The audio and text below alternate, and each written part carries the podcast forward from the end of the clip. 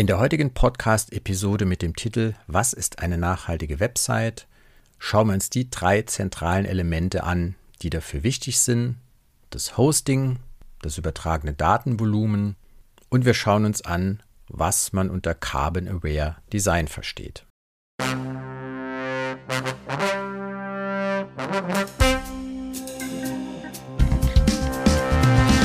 Herzlich willkommen zu Web But Green, deinem Podcast für ein nachhaltiges Internet. Hier geht es darum, wie du den CO2-Fußabdruck von Webseiten und digitaler Kommunikation verkleinern kannst. Und jetzt viel Spaß mit dieser Folge.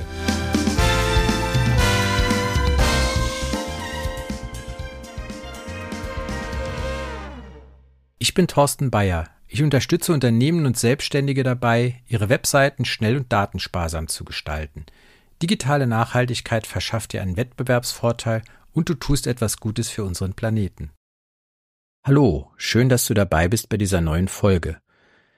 Die Frage, was ist eine nachhaltige Webseite, wurde mir in letzter Zeit öfter gestellt, meistens von Leuten, die sich gar nicht näher bisher mit dem Thema Internet und Stromverbrauch befasst haben.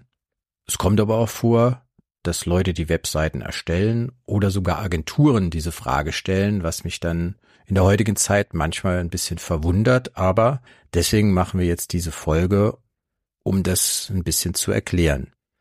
Wenn man über Nachhaltigkeit nachdenkt, ist immer die Frage, was damit gemeint ist. Es kann gemeint sein, ressourcenschonend, langlebig, stromsparend, energieeffizient oder auch CO2 bewusst, CO2 sparend oder wenn ihr ein Marketing-Jargon wollt, Carbon Aware. Im Prinzip geht es darum, zur Erreichung eines Ziels, in dem Fall einer gut performenden Website, möglichst ressourcenschonend zu arbeiten. Und da gibt's eben verschiedene Kriterien, die man beachten muss. Ich könnte jetzt natürlich direkt zum Fazit übergehen und sagen, ihr könnt euch ja mein Buch kaufen mit dem Titel Nachhaltige Websites. Das musste amerikanisiert werden, weil das angeblich mehr Suchvolumen generiert. Fand ich da nicht so gut, aber kann damit leben, weil es geht halt um den Inhalten. Da stehen natürlich auf 180 Seiten ganz viele Dinge drin, was eine nachhaltige Website ausmacht. Das verlinke ich euch natürlich auch nochmal in den Show Notes. Wenn ihr es ein bisschen kürzer wollt, könnt ihr auch die Web Sustainability Guidelines des World Wide Web Konsortiums lesen. Die wurden als Entwurf, ich glaube im September 2023 veröffentlicht und haben insgesamt 93 Unterpunkte, wo definiert wird, wie man eine nachhaltige Website erstellen kann. Das werde ich euch auch in den Show Notes verlinken, aber das wäre natürlich auch zu viel für eine Podcast-Folge. Daher sehen wir uns jetzt im Folgenden die drei aus meiner Sicht zentral wichtigen Dinge an, die eine nachhaltige Website ausmachen. Punkt eins das Thema Hosting. Es sollte auf jeden Fall ein umweltfreundlicher Hoster sein oder die meisten Webseiten binden ja auch Dinge von anderen Webseiten ein, muss man eben für alle Hoster betrachten, von denen Daten geladen werden auf einer Website. Da spielt an erster Stelle immer der Strom natürlich eine Rolle. Produziert jetzt ein Rechenzentrum seinen Strom selbst? Kommt eher selten vor gibt's aber durchaus auch oder beziehungsweise es werden neue Rechenzentren gebaut, die zum Beispiel einen eigenen Solarpark haben. Man kann im Sockel von Windrädern Rechenzentren haben. Das sind Dinge, die eben auch gemacht werden und das kann man normalerweise auf der Homepage seines Hosters erfragen. Oft ist es aber so, dass eben der Strom nicht selbst produziert wird und es werden dann Zertifikate eingekauft. Da habe ich ja in früheren Folgen auch schon mal ein bisschen kritisch drüber gesprochen wenn ich fossilen Strom nutze und dann Klimazertifikate kaufe, ist es natürlich immer nur die zweitbeste Lösung oder vielleicht auch sogar eine ganz schlechte Lösung, wenn das faule Zertifikate sind. Aber es gibt halt relativ viele Hoster, die das machen. Ich hatte ja auch schon mal auf die Green Web Foundation und den Green Web Checker hingewiesen in der früheren Folge. Dort wird zumindest genannt oder ein Hinweis gegeben, ob jetzt der Strom selbst produziert wird oder ob er über Zertifikate grün gemacht wurde. Das Problem bei den Rechenzentren generell ist, dass die Transparenz noch fehlt. Wenn, ich euren, wenn ihr euch einen Kühlschrank kauft, dann habt ihr ja heute die Energieeffizienzklassen A bis F. Das hat man ja vor kurzem mal reformiert, weil alles ja A irgendwann hatte. Sowas wird auch für Smartphones eingeführt auf eine EU-Initiative, aber für Rechenzentren habt ihr da leider keinen Hinweis. Da sollte man sich wirklich schlau machen. Oder wenn man die Gelegenheit hat, vielleicht sogar mal ein Rechenzentrum besuchen. Es gibt auch sowas wie den Tag des offenen Rechenzentrums, habe ich in diesem Jahr gelernt. Wenn ich da nähere Informationen habe, werde ich da auch nochmal drüber berichten, wann der wieder stattfindet. Dann kann man sich eben auch vor Ort umgucken, was so passiert im Rechenzentrum oder wo letztliche und konkreten Probleme sind.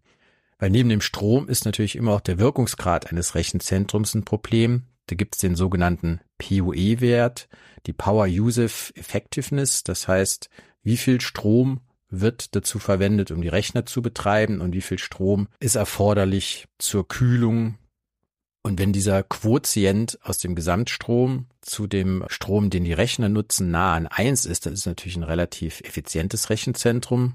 Der Wert eins ist natürlich nie erreichbar, aber es gibt durchaus sehr große Rechenzentren, die durch Abwärmenutzung und intelligente Kühlungskonzepte schon, glaube ich, unterhalb von 1,1 kommen. In der Regel liegt das eher über 1,5 bis 2 oder es gibt ja noch viele Firmen, die das Hosting selbst bei sich auf dem Firmengelände betreiben. Das habe ich auch schon öfter erlebt. Und da ist der Wirkungsgrad natürlich immer geringer. Je kleiner ein Rechenzentrum ist, desto geringer ist der Wirkungsgrad. Zweiter Punkt in dem Zusammenhang ist natürlich immer auch die Standortfrage. Es ist natürlich besser, wenn die Außentemperaturen im Schnitt geringer sind, Allerdings ist dann natürlich die Laufzeit der Daten länger. Das heißt, wir könnten jetzt sagen, wir nehmen uns alle ein Rechenzentrum in Norwegen oder Schweden oder Finnland oder Kanada, Norden oder Alaska, keine Ahnung. Aber dann fließen, müssen, die haben die Daten einen längeren Weg und das führt dann wieder dazu, dass die Webseiten langsamer werden oder den Vorteil durch weniger Kühlung dann wieder aufgefressen wird, weil mehr in die Leitungen, also mehr Strom durch die Leitungen verbraucht wird. Aber es ist in Deutschland schon so, dass der bessere Standort natürlich irgendwo im Norden wäre und nicht im Rhein-Main-Gebiet. Aber da haben sich halt historisch gesehen sehr viele Rechenzentren angesiedelt. Und da kann man eben auch drauf gucken, wenn man sich jetzt einen Hoster aussucht, wo ist dieses Rechenzentrum überhaupt? Das kann man in der Regel erfragen oder relativ leicht auch rausfinden. Was noch dazu gehört, habe ich gerade schon angesprochen. Wie ist die Kühltechnik? Wie viel Wasser braucht ein Rechenzentrum pro Jahr? wie viel Kühlmittel oder welche Kühlmittel werden verwendet, sind eben auch noch Themen, die wichtig sind. Oder wie intelligent ist die Hardware-Nutzung? Es ist oft besser, Webseiten in einer Cloud zu haben oder auf einem Managed Server-System zu haben, als einen eigenen Server, der die meiste Zeit des Tages im Standby-Modus ist und immer nur, wenn Zugriff ist, muss er nochmal was leisten. Ansonsten braucht er natürlich immer Strom und es gibt halt intelligentere Lösungen mit KI, dass die Rechenzentren dann die Lasten besser verteilen und dadurch auch weniger Strom verbrauchen. Und wenn sie weniger Strom verbrauchen, die Rechner weniger ausgelastet sind, braucht man auch weniger Wasser zur Kühlung. Und das sind Themen, die eben auch sehr spannend sind, aber leider für uns als Endverbraucher kaum durchschaubar. Es sei denn, es gibt, wie gesagt, irgendwann mal diese Transparenz oder diese Transparenzklassen auch irgendwann für Rechenzentren. Es gibt bestimmte Vorgaben der Bundesregierung, die ab, glaube ich, nächstem, übernächstem Jahr greifen sollen, dass Rechenzentren immer mehr ihre Abwärme nutzen müssen oder dass bestimmte umweltschädliche Kühlmittel reduziert werden oder gar nicht mehr verkauft werden dürfen und dass man auf bessere Alternativen umsteigen muss. Aber wie gesagt, das ist halt alles nur in der Schwebe und natürlich nur ein EU-Thema und kein globales Thema. Das dritte Thema beim Hoster ist nochmal das ganze Thema Hardware, Recycling, Kreislaufwirtschaft. Da hat man natürlich auch wenig Transparenz. Gut, es gibt Hoster, zum Beispiel bei Hetzner. Da kann man eben zum Beispiel auch, wenn man jetzt irgendwo einen neuen Server braucht, bei denen in der Gebraucht-Hardware-Börse reingehen und sagen, ich hätte gern diesen Server, weil ein Server, der zwei Jahre alt ist oder drei, muss ja nicht irgend, muss ja nicht äh, schlechter sein als ein neuer Server, weil wenn Probleme auftreten am Server, wird er sowieso repariert oder Teile werden ausgetauscht. Aber wir wollen halt auch, wie wir immer einen neuen Laptop wollen und keinen gebrauchten oder bei Smartphones ist das bei Servern in Rechenzentren genauso. Die müssen nicht automatisch nach drei Jahren oder vier Jahren ausgetauscht werden, weil das irgendwann mal jemand äh, so definiert hat. Die müssen eigentlich nur ausgetauscht werden, wenn sie wirklich durch sind äh, und nicht, weil irgendwer wieder Geld verdienen will. Das zweite Thema bei der nachhaltigen Website ist das Datenvolumen, das optimiert werden sollte. Da geht's zum einen natürlich um das Thema Design. Leute, die Geld haben oder genug Geld haben, werden natürlich eine Agentur, einen Designer beauftragen. Und dann wäre es eben auch gut, wenn die Designer, die daran arbeiten, auch schon äh, so das Thema Nachhaltigkeit oder Reduzierung von Datenvolumen auf der Agenda hätten. Es gibt auch relativ viele, die das haben. Ich bin mit vielen bei LinkedIn zum Beispiel vernetzt. Die machen da auch, auch einiges in die Richtung. Es gibt aber auch viele Agenturen, die von dem Thema noch nie was gehört haben und die ihre Webseiten immer noch als Digital-SUVs mit Slidern und allem produzieren, so wie sie die letzten zehn Jahre das produziert haben. Aber es entwickelt sich alles weiter und auch das Design entwickelt sich weiter. Man muss auf jeden Fall nochmal darauf hinweisen an der Stelle, oft wird dann gedacht, ja, ich muss dann Bilder weglassen, ich muss dies oder jenes weglassen. Das stimmt aber gar nicht. Man muss die Bilder optimieren vom Datenvolumen her, vielleicht manchmal kleinere Bilder nehmen. Und viele Bilder zum Beispiel, die auf Webseiten sind, die sind einfach nur Beiwerk oder Stockfotos, die jetzt gar nicht irgendwo zur Zielerreichung der Website beitragen, sondern nur ablenken. Das gleiche gilt für Schriften. Oft ist es auch so, ich habe letzt eine Website getestet, da waren 21 Schriften eingebunden, was bei jeder Page Impression ein Megabyte Datenvolumen hat. Klar, danach sind sie im Cache, aber jeder Besucher lädt dann ein Megabyte Schriften. 21 Schriften waren da eingebunden, aber auf der Seite wurden nur zwei oder drei verwendet. Und das sind halt auch so Dinge, die halt manchmal passieren, wo man halt dann nochmal drauf achten sollte. Das gleiche ist mit Videos. Klar, es gibt Webseiten, die Videos brauchen. Sie brauchen auf jeden Fall keine automatisch loslaufenden Videos auf der Startseite, sondern wenn ich irgendein Video angucken will, dann soll ich das anklicken können. Es gibt sehr viele Möglichkeiten, datensparsame Webseiten auch in super Layout zu produzieren, aber das muss man halt wollen und muss man sich damit beschäftigen. Und das ist eben das Thema bei den Designern, dass ihr euch dann so die richtige Agentur, den richtigen Designer aussucht. Wer natürlich nicht so viel Geld hat, der wird sich irgendwo ein Template nehmen. In der Regel werdet ihr WordPress-Webseiten haben, aber da solltet ihr dann die Templates analysieren und gucken, gibt's jetzt datensparsame Templates oder muss ich jetzt unbedingt so ein Template mit 10.000 Funktionen haben? Das machen wir immer alle gerne. Wir denken immer, wir brauchen irgendwann dies oder jenes und nehmen dann total überladenes Template. Und das hat dann auch zur Folge, dass dann das Datenvolumen viel größer ist, wie es eigentlich sein müsste weil dieses Template ganz viel JavaScript und CSS dann verwendet für Dinge, die ihr aber gar nicht benutzt. Und dann ist das auch keine nachhaltige Website. Deswegen auch gucken bei der Template-Auswahl, ist das ein schlankes Template? Was brauche ich überhaupt? Das macht dann auch nochmal relativ viel aus später, wie, die nach, wie nachhaltig die Website dann ist. Das zweite Thema beim Datenvolumen neben dem Design ist natürlich die Technik. Ich habe es schon erwähnt. Ein Bild ist nicht gleich ein Bild. Das kann genauso aussehen und im Datenvolumen 90 Prozent reduziert sein, weil man eben das richtige Datenformat verwendet.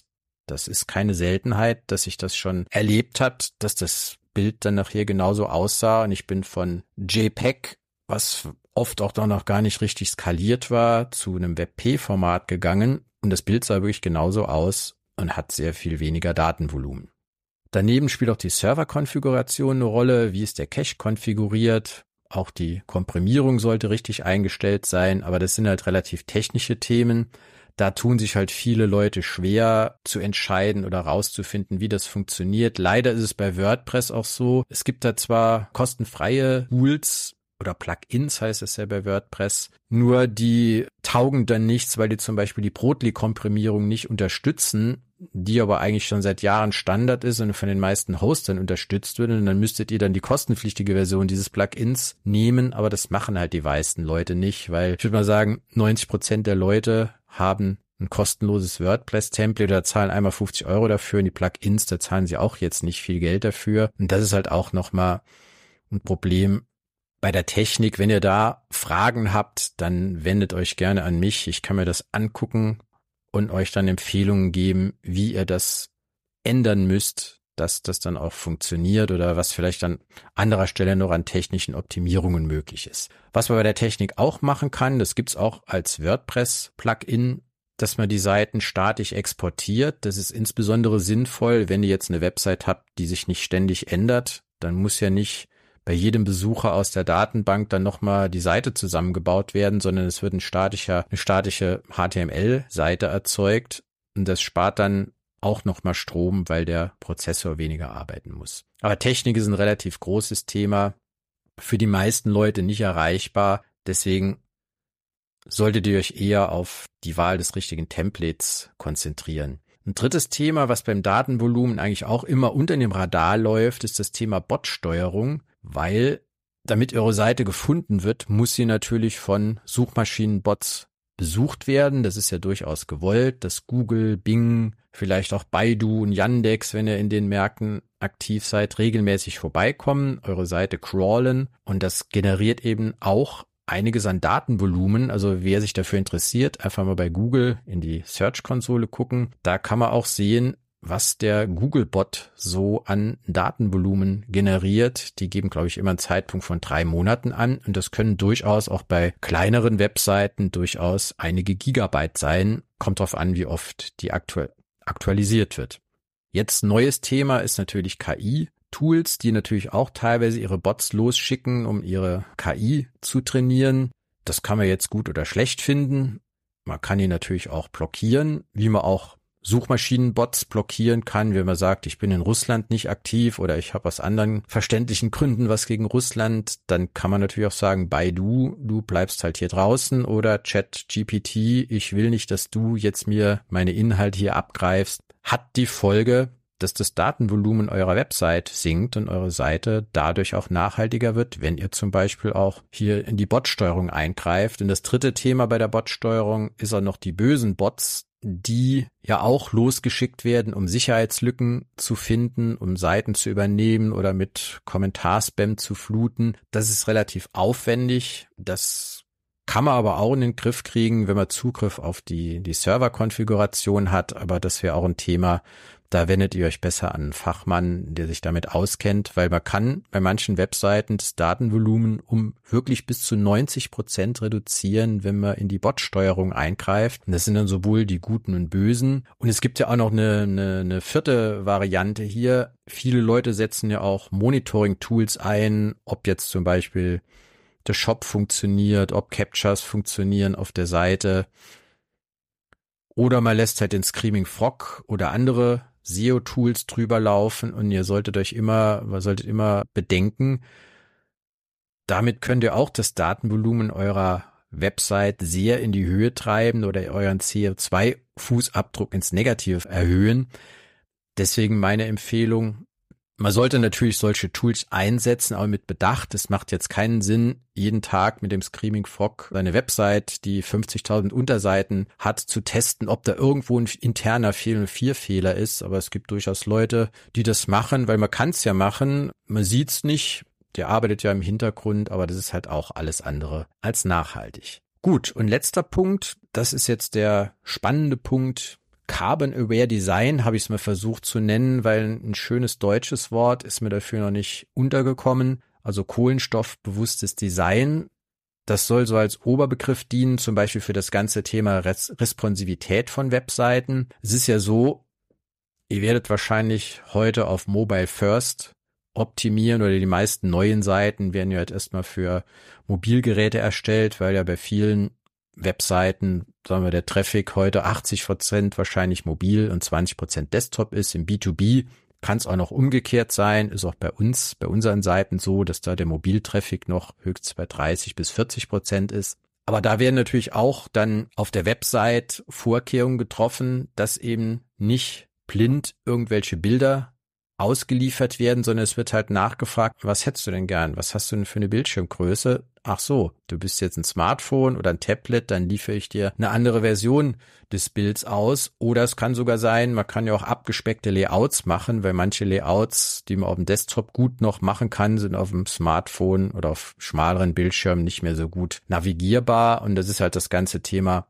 Responsivität. Das gilt übrigens auch für den Dark Mode als dritten Punkt man kann ja automatisch auslesen, ob jetzt der Nutzer oder das Endgerät den Dark Mode eingestellt hat, entweder im Browser oder im Betriebssystem. Und dann liefert man, wenn man ein entsprechendes Template hat, dann die, die Version im Dark Mode aus.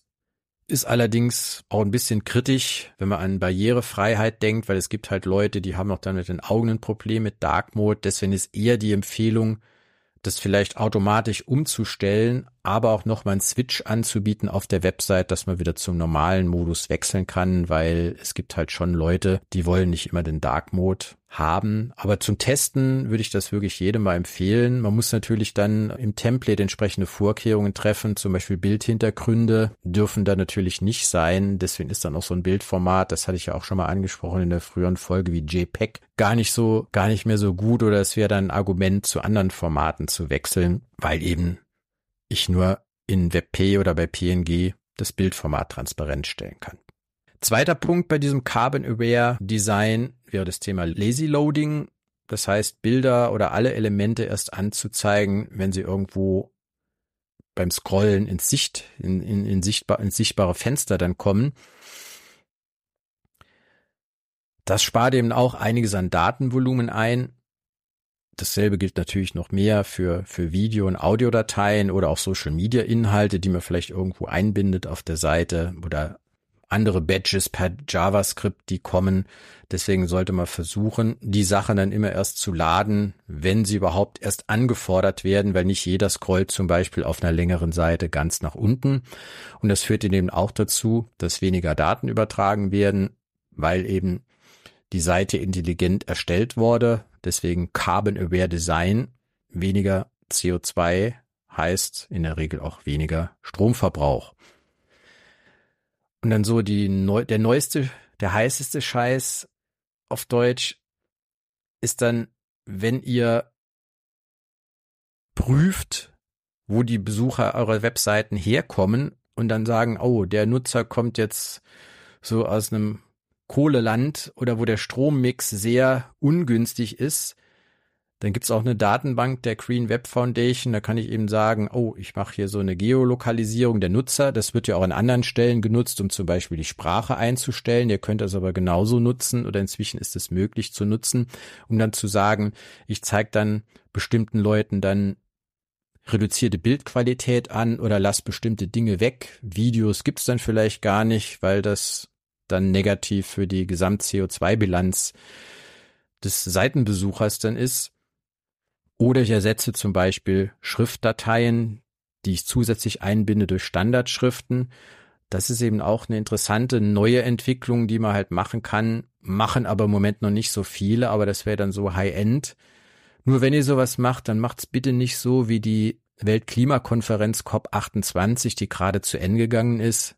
Einige von euch haben die Webseite vielleicht mal besucht oder bei LinkedIn verschiedene Diskussionen gesehen. Die hatten oben so einen Schalter Switch to Low Carbon Website. Dieser Switch war sehr interessant. Das heißt, er hat erstmal alles geladen, dann konntest du umswitchen, dann hat er andere Bilder geladen oder hat dann die Bilder als irgendwie Farbverläufe dargestellt. Und das wirft natürlich ein ganz falsches Bild auf das, das Thema Carbon Aware Design ich muss natürlich vorher auslesen, wo der Benutzer herkommt und dann schon gleich die richtige Version anzeigen und nicht erst die Leute in der normalen Version auf die Seite lassen und dann diesen Switch machen. Also das war sehr schlecht umgesetzt, ist auch von vielen Designern kritisiert worden und war im Prinzip Greenwashing. Man könnte auch sagen, wie vieles, was auf dieser Konferenz stattgefunden hat, muss man halt sehr kritisch hinterfragen. Aber das ist, denke ich mal, so ein bisschen die Zukunft beim Design dann auch zu sagen, ich gucke halt, wo die Besucher herkommen, jetzt nicht nur, was ist das für ein Endgerät, sondern ich nutze das auch, um dann nochmal datensparsamere Lösungen oder nachhaltigere Webseiten anzuzeigen.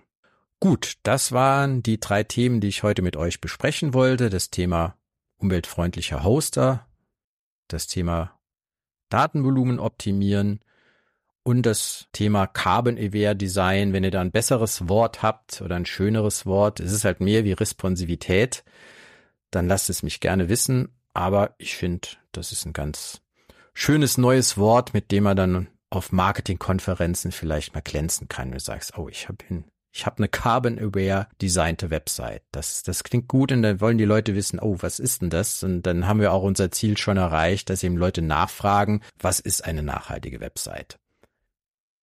Schön. Es hat mich gefreut, dass du bis hierhin dabei geblieben bist und ich würde mich auch freuen, wenn wir uns nächste Woche wieder hören. Bis dann. Tschüss. Du willst wissen, wie nachhaltig deine Website ist? Dann lade ich dich zu einem virtuellen Café ein. Gemeinsam machen wir einen kurzen Website-Check. Dabei erfährst du, wo deine Seite im Vergleich zu anderen steht und erhältst Tipps, die sofort für eine grünere Website sorgen. Und wenn du möchtest, finden wir gemeinsam heraus, wie ich dich weiter begleiten kann. Sei es bei der Optimierung, beim nächsten Relaunch, bei der Aufstellung einer CO2-Bilanz für deinen Nachhaltigkeitsbericht oder durch Mentoring und Schulungen für dein Team. Warte nicht länger und mach den ersten Schritt zu einer nachhaltigeren Online-Präsenz. Ich freue mich auf unseren virtuellen Kaffee.